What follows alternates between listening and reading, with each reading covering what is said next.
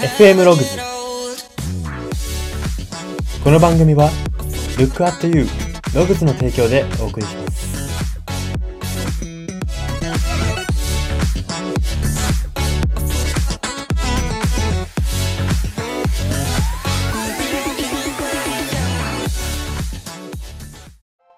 どうも。生まれてからずっと主食は米派だったんですけれども、最近、麺派になっている自分に気づいた人材エージェント Y です。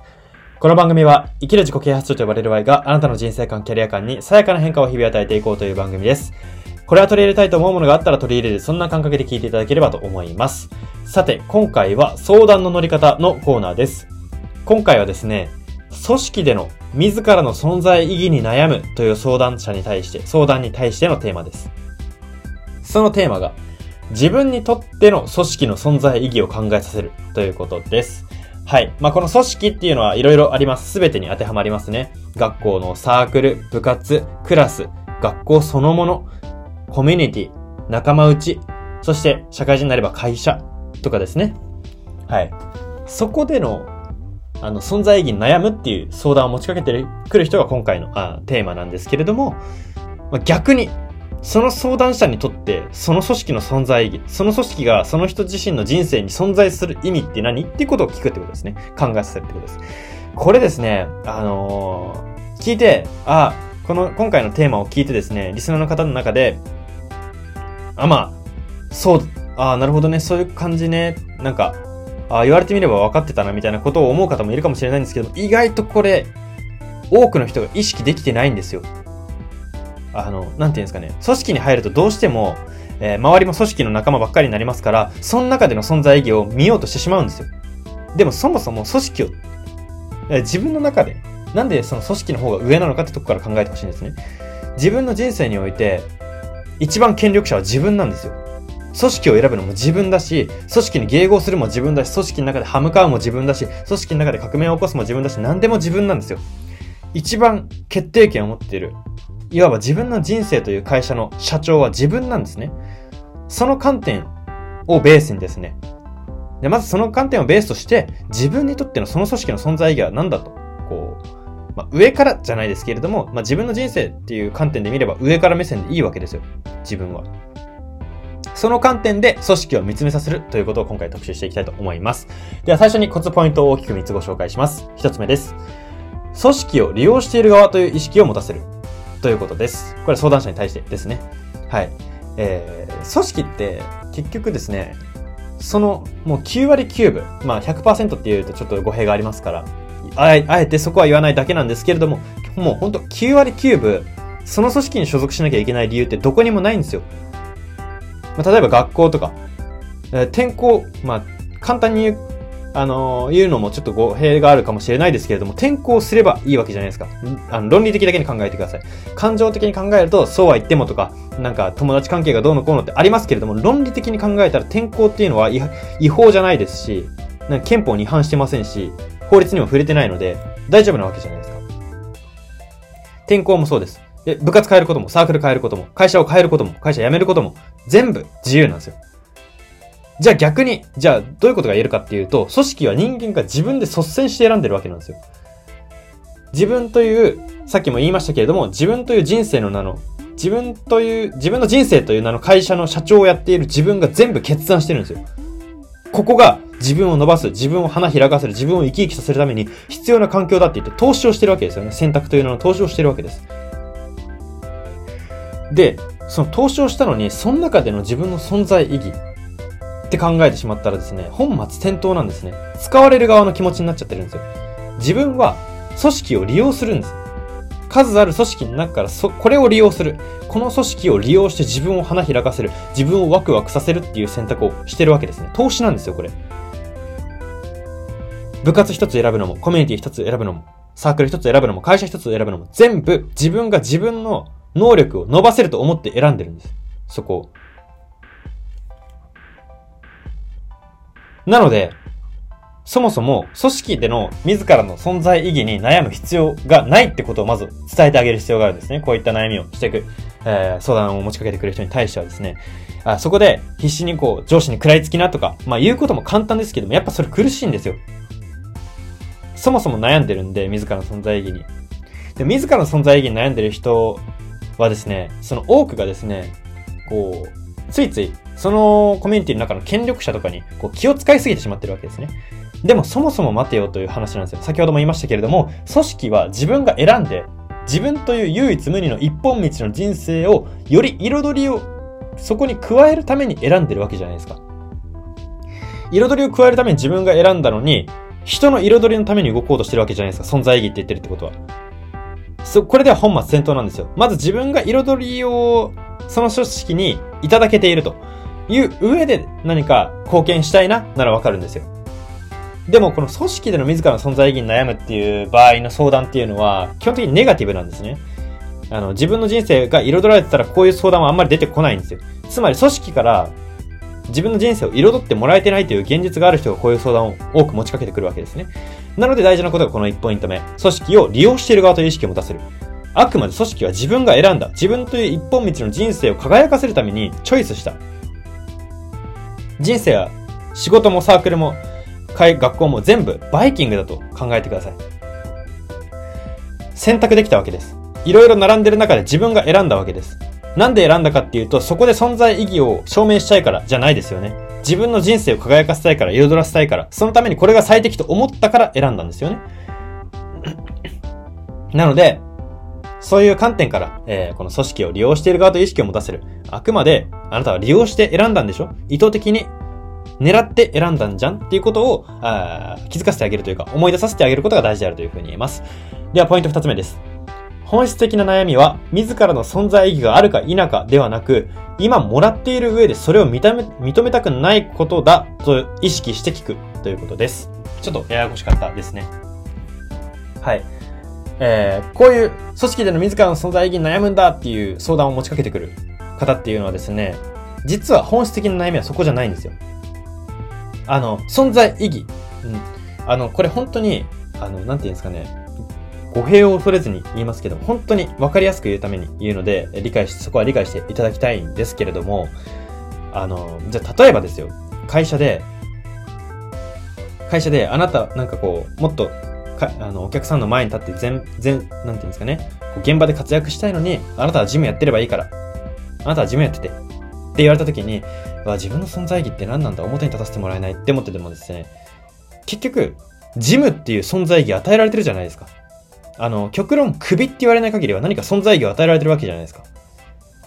それを人間の脳は賢いで分かってるんですよ。自分には何かしら存在意義というか役割与えられてるんですよ。まあなんかよく窓際社員なんて言葉があるじゃないですか。こう、なんか大手の会社で、まあちょっと言い方悪いですけれども、定年待ちをしてるような、えー、ちょ、年を召された社員の方が、もうただただなんかこう、端に追いやられたけれども、退職金欲しいから居残るみたいな方がいるじゃないですか。そういう方もですね、クビにされてない以上は存在意義というか、まあ一応ポジションを与えられてるわけじゃないですか。なのでですね、存在意義は何かコミュニティに属せている以上あるんですよ。なのでですね、存在意義に悩むって言ってる人ってそもそも組織にまだいるってことじゃないですか。だから分かってるんですよ。自分に存在意義というか、こういう存在の仕方を求められてるって分かってるんですけど、それを認めたくないから相談をしてるんですよ。なので、存在意義ないんじゃないかってこういう方が言ってきたとしても、冷静に対応してください。あの、それは分かってます、その人の脳は。あの、ないわけではないと。ただ認めたくないんだと。自分はもっといいものを与えてほしい、もっといい存在意義を与えてほしいのに、自分の基準では良くない相談、存在意義を与えられてるから、それを認めたくなくて相談してる。これが深層心理なわけです。はい。極論言ってしまえば、だから先ほども言いましたけれども、すべての所属する人、組織に属する人には存在意義があるんです。なので、その上で、あ、この人は何を認めたくないんだろうと。どんな今与えられているものが面白くないんだろうっていう観点で聞いてみると、よりその人の悩みの本質に気づけるのではないかなというふうに思います。はい。では最後3点目です。組織に属することを通じて手にしたいこと、喜ばせたい人を整理させるということです。これはさっきのコツポイント1点目のその利用している側という意識を持たせるというポイントとも少し重なるんですけれども、組織を組織に属することを通じて自分が何を成し遂げたいのか、何を得たいのかっていうところをまず整理させる必要があるんですね。あの、こういった、え、自分の組織での存在意義って何なのだろうっていう相談をしてくる人に、こう、いくつかですね、いくつかっていうか、うーん、結構、まあ、多いとも言えるかもしれないですね。あそもそも、何を手にしたいか、何を喜ばせたいかがないって人がいるんですけれども、あの、それではもう本末転倒というか当たり前なんですね。存在意義を感じられないっていうか存在意義って何なんだろうって悩んで当たり前なんですよ。なぜなら会社が存在意義を決めるものじゃないからです。存在意義って会社も決めてくれます。会社も与えてくれますけれども、それをどう捉えるかは自分次第なわけじゃないですか。だから自分がこういう存在意義をもらってると捉えてるのは、それがプラスのものでもマイナスだのものでも自分で決めてるんですよ。なので、自分が手にしたいものとか喜ばせたいものがないのに存在意義を感じることってできないんですよ。なので、まずここを整理させる。えっ、と、まずそれがないのであれば、そこを気づくことがまず第一歩だよと言わ、あの、伝える。それが大事なことであるというふうに言えるんですね。えー、この存在意義っていうテーマで悩む人っていうのは、自分にそのじょ、まあ、その時点でですけれども、自分に矢印が向きすぎている人が少なくないわけですね。うん、会社であれば何かこう社会に貢献したりだとか、まあなんかサークルであれば、もちろんその一個人、自分のためだけじゃないですから、サークルっていうのはみんなが思い思いに楽しみたいって思ってるわけですから、えー、なんていうんですか、自分のためだけ、自分に矢印向いてるだけでは楽しみきれないわけですし、やりがいも感じきれないわけですし、そういう人に、えー、存在意義っていうのも宿りにくいわけです。はい。なので、こう自分に矢印が向きすぎているだろうっていう前提でこう話を聞くことも大事ですね。はい。で、もっと言うとですね、何かのためにやっているという一種の言い訳のようなものを、その相談者に対して持たせてあげることが大切であるというふうに言います。最終的には、その相談の場での終わりにはですね、何かのためにやっているっていう意識を持たせること。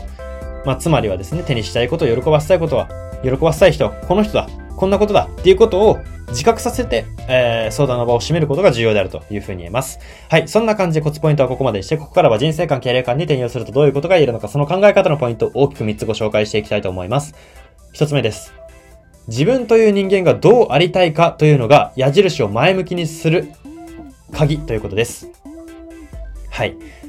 はい。自分という人間がどうありたいのか。この意識ですね。先ほど、その自分の解釈次第で変わるということを言いました。えー、存在意義っていうのは、えー、前向きに解釈しようとしている人にとっては、えー、どんな存在意義も素晴らしいものになりますし、えー、後ろ向きにって思ってたら、どんな存在、存在意義も、あの、大したことないじゃないかって思えてしまうわけですね。はい。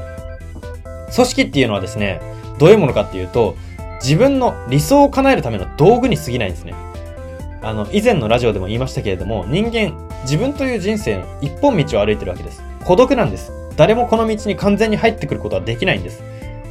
その前提、イメージの上でですね、組織を自分でチョイスしたわけじゃないですか。人生数あるバイキングの中からその組織をチョイスしたわけじゃないですか。自分の人生サポートしてくださいと。自分の人生、つまり理想ですね。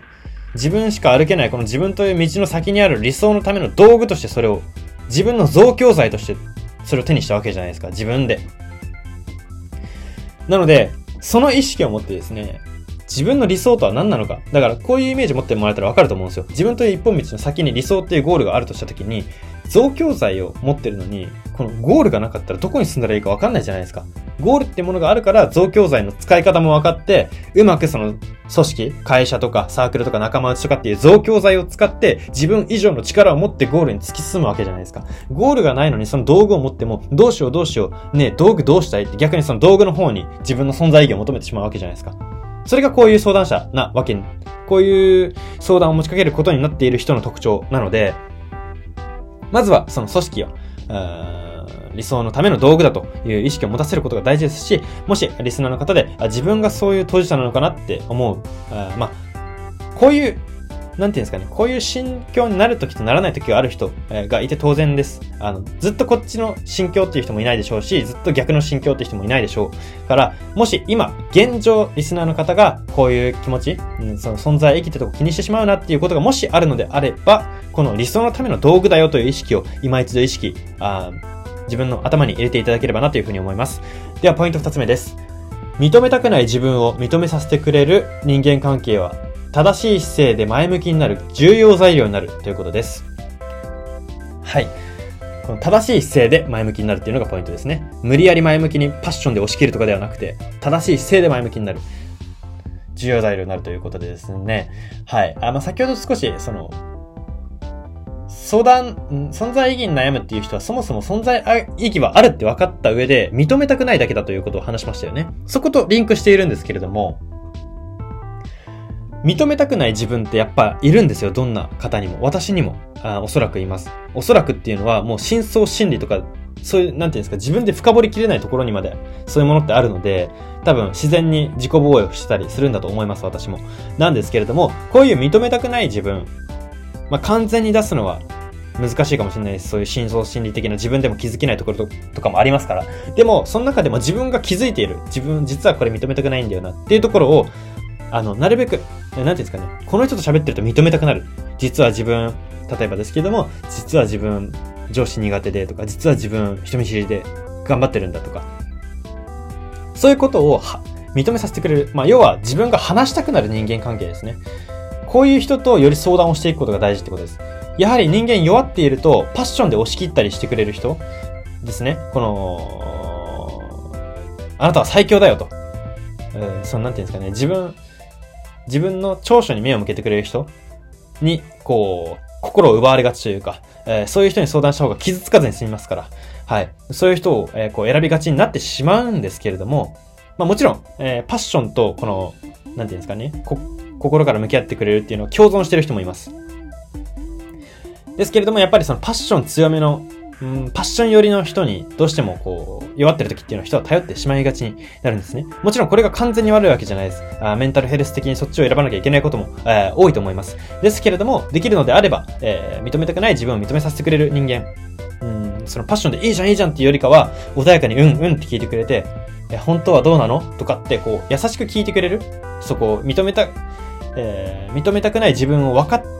分かって見抜いてそこを聞いてくれる人、こういう人と向き合うことが実はそのナイーブな時ほど大事なのだというふうにここではまとめたいと思います。では最後3点目です。仲間のために組織にいるのではなく、夢のために組織にいるという意識が組織に悩む人を楽にするということです。はい。仲間のため。なんか、ワンピースとか、あ、なんかちょっとワンピースが一番実例として分かりやすいかなというふうに思うんですけれども、ちょっとこうアニメとかドラマって、友情っていうものの大切さ、なんか仲間っていうものの大切さをこう、より組織の、組織を描く物語においてはフィーチャーして、フィーチャーして、こう、描くわけじゃないですか。ですけれども、これが結構その、なんていうんですかね。まあもちろんそのアニメとかドラマが悪いとは言わないんですけれども、若干その、なんていうんですかね。その感覚を現実世界にも持ち込んで悩んでる人は多いのかなっていうふうに私は体感的に感じるんですね。仲間のために組織にいる。仲間、仲間。仲間がいるから我慢ができる。仲間がいるから頑張れる。まあもちろん響きはいいんですけれども、仲間に支配されては自分の一本道を歩めないんですよ。夢のために組織があって、そこで出会った仲間なわけで、ここで仲間に引っ張られてしまったら本末転倒なわけですね。仲間との関係を大事にするなと言ってるわけではなくて、仲間との関係はめちゃくちゃ大事だと思います。はい。仲間が存在してくれてるだけで、自分が自信持って生きられたりすることもあります。ですが、そことの距離感うんと、夢に向かってたはずがいつの間にか仲間でいいやとなる。まあ、もちろんその夢っていうのも、まあ、ずっと変わらないものではないですから、そういうこともあっていいのかもしれないですけれども、やはり、えー、悩むの、悩むまで行ってしまうのであれば、やはりこういう仲間のために組織にいるっていう意識は不適切であるというふうに言えますね。もちろんそれで、もう本当に仲間のため、なんか夢を追ってたはずがいつの間にか仲間に尽くすことになってたけれども、まあ、これが転職だったわと。全く悩まないわ、こっちで。っていうのであれば、仲間のための組織でもいいのかもしれないです。でも基本的に、組織っていうのは悩みが尽きないものです。で、そういう悩みって何から生まれるかっていうと、仲間とか同僚とか上司を見すぎるからな。そこから生まれるんです。なので、やはり夢のために組織にいるっていう意識、まあ、少しドライに見えてでも、そういう意識を持って生きることが結果的に自分は一番ハッピーでいられる道であるというふうに言えます。はい、そんな感じで今回は以上になります。今回は相談の乗り方のコーナーで、組織での自らの存在意義に悩むという相談に対し、自分にとっての組織の存在意義を考えさせるというテーマを特集しました。FM ログズ今回の放送は以上になります。いかがだったでしょうか？はい。えー、皆さん、リスナーの皆さんも何かしら組織には存在、あ、所属されていると思いますので、まあ、こう、組織での悩みっていうもの、一つや二つあるのではないかなと思って、今回このテーマを特集させてもらいました。はい。えー、皆さんもぜひ、えー、今回のこのラジオをもとに、えー、何か自問をしてみていただけたら嬉しいなというふうに思いますし、えー、これをきっかけに組織というものとの向き合い方を、えー、が、リスナーの皆さんがの向き合い方が少しでも好転すればいいなというふうに思っております。はい、そんな感じで今回は以上になります。ここまでのお相手は、おいでした。